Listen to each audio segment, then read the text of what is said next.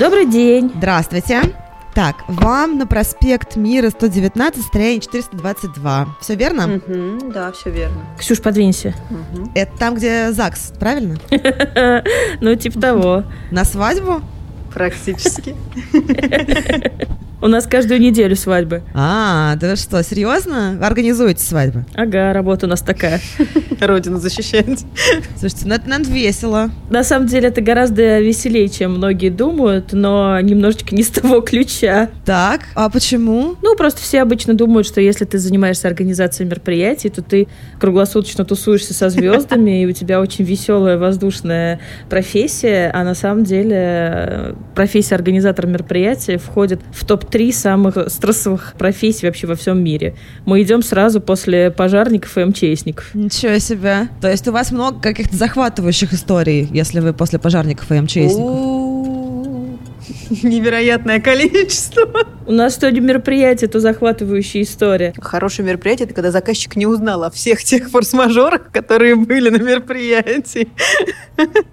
Кстати, очень прикольная у меня есть история на тему того, как заказчик не узнал. У нас была свадьба, банкет, все прекрасно, все замечательно, и в конце банкета ведущий приглашает всех смотреть фаер-шоу, а загородный ресторан, у него такая верандочка э, небольшая, и перед этой верандой на площадке идет фаер-шоу. И все гости, соответственно, выходят на эту верандочку. И мы, значит, стоим такие с девочкой, с которой вместе координировали мероприятие, смотрим такие, думаем, ой, какая красота да. И тут я краем глаза вижу, что э, у меня тут, значит, вроде сидели люди, которые так на перилка оперлись, мальчик с девочкой. Я понимаю, что их нет. И я просто так подхожу к перилам и понимаю, что мальчик с девочкой были настолько пьяные, что они улькнули с этой веранды с полуторного этажа. Ого! Свалились вниз я, значит, быстро перелезаю туда. Там кровище. У девочки открытый перелом ключицы. Там все просто. А в этот момент, чтобы вы понимали, она там в листьях осенней, значит, листвы вся э, корчится от боли, а в этот момент очень громко на всю базу играет музыка, огни, фаер-шоу, любовь, аплодисменты. В этот момент как бы люди уже возвращаются там в зал, все, значит, радуются, торт, тра-та-та, та-та-та. И как бы на свадьбе из 80 человек отсутствие этих двух никто особо не заметил. Поэтому вот тема, что мероприятие прошло хорошо, когда клиент даже не узнал о том, что был форс-мажор, вот бывает и такое. Слушайте, чернуха какая, кошмар. Не, у меня все гораздо лайтовее. У меня относительно недавно было мероприятие в отеле. Отель снят полностью под одну пригосударственную компанию. Там понты просто вообще, ну, ими только что не подметают этими понтами. Там яхты, вертолеты, личный поезд. Вот это вот все просто вообще. И в процессе делового мероприятия есть отдельная часть и отдельная программа для жен руководителей этой компании, которые там в составе 20 человек развлекаются всевозможным образом. И там тоже черная икра, устрицы, вот прогулки на лакшери-яхтах. И вот, значит, они в один из дней на такой яхте уезжают куда-то сильно за город на природу, и у них в программе должно быть очень красивое чаепитие из самовара на дровах. Мы приезжаем на площадку, а фишка в том, что весь обслуживающий персонал едет на той же яхте. Мы, в общем-то, разгрузились, быстренько туда бежим, приезжаем, и понимаем, что наш как бы хваленый самовар он нифига не самовар. Он ни от дров не работает, ни электричество не подключается. И кипяток взять неоткуда там вообще. Я в срочном порядке начинаю метаться, думаю, что делать. Договорилась с местными скоморохами, что они, значит, у каждого столба останавливаются Какие-то частушки, какие-то стишки, танцы показывают. У нас на яхте были такие специальные танкеры, в которых кипяток заваривается от электричества. Они не очень красивые, им достаточно много времени требуется для разогрева и прочее. И сами они по себе, ну, весом около 30 килограмм получается в итоге вместе с водой. Я отправляю парочку своих ребят, мощь самых крепких выбрала, бегом на яхту они окольными путями вокруг деревни с этим гребаным самоваром, который танкер, полным кипятка, пытаются, не расплескав кипяток, добежать быстрее в обход этой делегации до деревни и, в общем-то говоря, залить кипяток в дровяной самовар, мы туда вокруг кладем угли, как будто бы он работает, завариваем чаечек и ждем, в общем-то, с блинами свеженапеченными. Знаете, это русский народный Форт Боярд какой-то получается. Я вспомнила абсолютно бешеную историю с началом марафона. Заказчик, один из очень классных фондов, который проводит всякие заказные спортивные мероприятия, все такое. И они нам поставили условия. Возьмите в штат для нашего проекта отдельного менеджера, который ничем не будет больше заниматься угу. и будет заниматься только нами. Угу. Этот наш, значит, прекрасный наш менеджер, он в три месяца общался о чем-то с клиентом, они там с ним обо всем договаривались. Угу. Он мне, значит, руководитель направления репортил и говорил, что все хорошо, у меня все под контролем, я все подготовил. И я, значит, за два дня до мероприятия понимаю, что как-то слишком мало платежек мне приходит mm-hmm. на подпись. Mm-hmm. И я начинаю, значит, звонить в Самару из Москвы и говорить, как там вообще что, что сделано, что не сделано, попытаться как-то проверять. И я понимаю, что я в какую точку не ткну. Везде оказывается, что либо вообще ничего не сделано, а просто все на уровне мыслей, либо как бы сделано что-нибудь там недостаточно, или не то, или неправильно согласовано с городом. Ну, короче, полный совершенно бардак. Я прыгаю в самолет, прилетаю в Самару, и мы садимся и понимаем, что у нас просто не сделано мероприятие. И мы всю ночь, мы, значит, решаем все эти форс-мажоры, выясняем, что в раздевалке не заказан свет, понимаем, что у артистов нету расписания их выступлений. Вот, значит, оно одно за другим катится, катится, катится, катится. И тут, значит, мы уже все решили, уже 9 утра, уже как бы народ идет на площадку, и как бы вроде бы все хорошо. И тут как бы я смотрю на место, где должен быть старт, и понимаю, что стартовая арка не стоит. Я подхожу и говорю, а почему, собственно, арка не стоит? А он на меня смотрит круглыми глазами и говорит, а я не знаю, где розетка. Я говорю, в смысле розетка? Ты посреди нахрен проспекта перекрытые улицы, у тебя с одной стороны гора и памятник, а с другой стороны бассейн. Как ты думал, что где у тебя будет розетка? Что она в бордюре где-то просто торчит такая.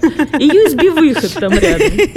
И я, значит, смотрю на все на это. Ну, я ему дала задачу, значит, искать генератор. Девочкам дала задачу искать генератор. А я понимаю, что у меня приехали артисты на мероприятие, а у нас в кейтеринге, значит, в гримерках растворимый кофе с, с этим, с бойлером. Угу. Я понимаю какое-то позорище, думаю, ладно, я пойду займусь вот этой, значит, проблемой, пока они ищут генератор. И иду, короче, просто в маленькую кофейню такую, которая стоит, значит, на набережной. В абсолютном отчаянии, на мне лица нет. Я, значит, прихожу, заказываю там что-то там из серии 6 капучино. И со мной эти люди, значит, из киоска с кофе начинают очень позитивно разговаривать. Говорят, Саша, привет. Они говорят, ну как же, ты же у нас корпоративы три года делала. Ты почему же ты такая напряженная? У тебя что-то случилось? Я говорю, ну да. Может быть, мы можем тебе чем-то помочь? И я такая смотрю на них и в шутку говорю, нет, ребят, конечно, если у вас есть э, генератор минимум на полтора киловатта, то вы, конечно, мне можете помочь. Они такие, а у нас есть? Тебе дать? Я просто, я не могу описать вообще, что со мной было в этот момент. И вообще все эмоции у меня на лице. Я просто такая, да, да. А у них еще генератор такой, знаете, ну, небольшой такой, он еще на тележке с колесиками. И я, значит, дефилирую такая среди кромешного всего этого ужаса. У меня сотрудники бегают по этому фестивалю, значит, в аду просто с горящими глазами. И я такая дефилирую. У меня, значит, в руках кофе в одной руке, а в другой руке я как чемодан везу, значит, на тележке генератор такая с победоносным видом.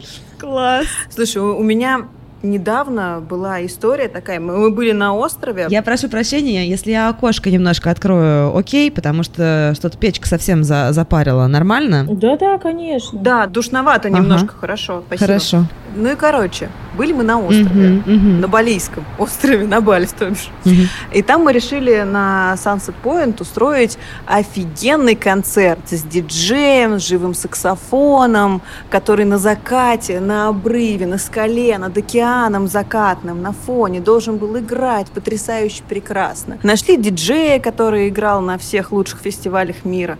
Наш друг-саксофонист, который просто виртуоз, согласился сыграть. Мы пригласили ну, порядка, наверное, 400 mm-hmm. человек на это прекрасное мероприятие. Они все начинают потихонечку собираться, диджей опаздывает. А диджей не просто опаздывает, диджей должен привести провода для подключения своего оборудования. Mm-hmm. Он нам клятвенно обещал, что у него есть около 150 метров провода. Приезжает диджей и говорит, слушай, нет проводов. Я говорю, в смысле нет? Он говорит, ну, Не нашел, ни у кого не был, я не взял. И, в общем, диджей начинает играть на каком-то вот этом прекрасном своем оборудовании вдалеке от нашей, в общем-то, задуманной площадки, где он на закате должен играть. До заката остается 40 минут. Тут буквально с фанфарами, с победно. С одной руки с саксофоном, а в другой руке с огромной бобиной с проводом заходит саксофонист и говорит, Ксюш, я все нашел. И вот тут был самый феерический прекрасный момент. Как не прерывая выступление диджея, переместить его с одной точки скалы на другую точку скалы, чтобы никто ничего не заметил. Мы стол с диджеем переносили на руках, а он как бы на нем продолжал играть. И провод мы разматывали просто. При этом я бежала как бы перед столиком и говорила, ой, извините, сори, сори, не могли бы вы отодвинуться, пожалуйста, подвиньтесь чуть-чуть, сейчас нам тут надо немножечко пройти. Но самое прикольное, что никто не понял, что это не было задумано. Вспомнила абсолютно тоже дикую историю, прям буквально в двух словах. Uh-huh. Это вот, знаете, вот вопросы электричества и вопросы стихии всегда самые острые, которые всегда решаются самым жестким каким-то uh-huh. путем. Мы делали свадьбу, там вот, как Ксюша говорила, понтами разве что, не знаю, что в ракеты в космос не запускаются. Там был бывший губернатор там, одной из российских наших областей, полсовет федерации, супер важные гости, и стоит шатер, возведенный в одной из старинных усадеб. Угу. Все очень круто, и угу. посреди просто банкета начинает идти проливной дождь. О. Прям проливной, прям стеной, вот прям вот, вот прям как из ведра. Угу. И я смотрю и понимаю, что у меня вода начинает заполнять просто весь шатер. И она вот так вот течет на эти лабутены, Юга Босс, наш это. И у меня просто... А я стою, у нас зеленые платья такие красивые, в пол вечерние у девочек. Я стою, у меня просто я становлюсь цвета платья этого, потому что я в ужасе, я понимаю, что сейчас зальет всю эту дорогущую одежду всех этих дорогущих людей. И у меня девочки, значит, мои прекрасные в этих платьях в пол, каждая встает в проем, значит, этого шатра, держит у себя за спиной две стенки шатра, и им просто всем вот так вот в спину хреначит дождь, а они стоят, улыбаются с видом, значит, нимф. И защищают, значит, весь этот шатер. И ко мне приходит просто слесарь. Угу. Вот просто обычный слесарь. Мы стоим с этим мужиком. Я такая говорю, надо что-то делать. Он говорит, а у меня даже инструментов нет. Я говорю, а что у вас есть? Он говорит, у меня есть дрель.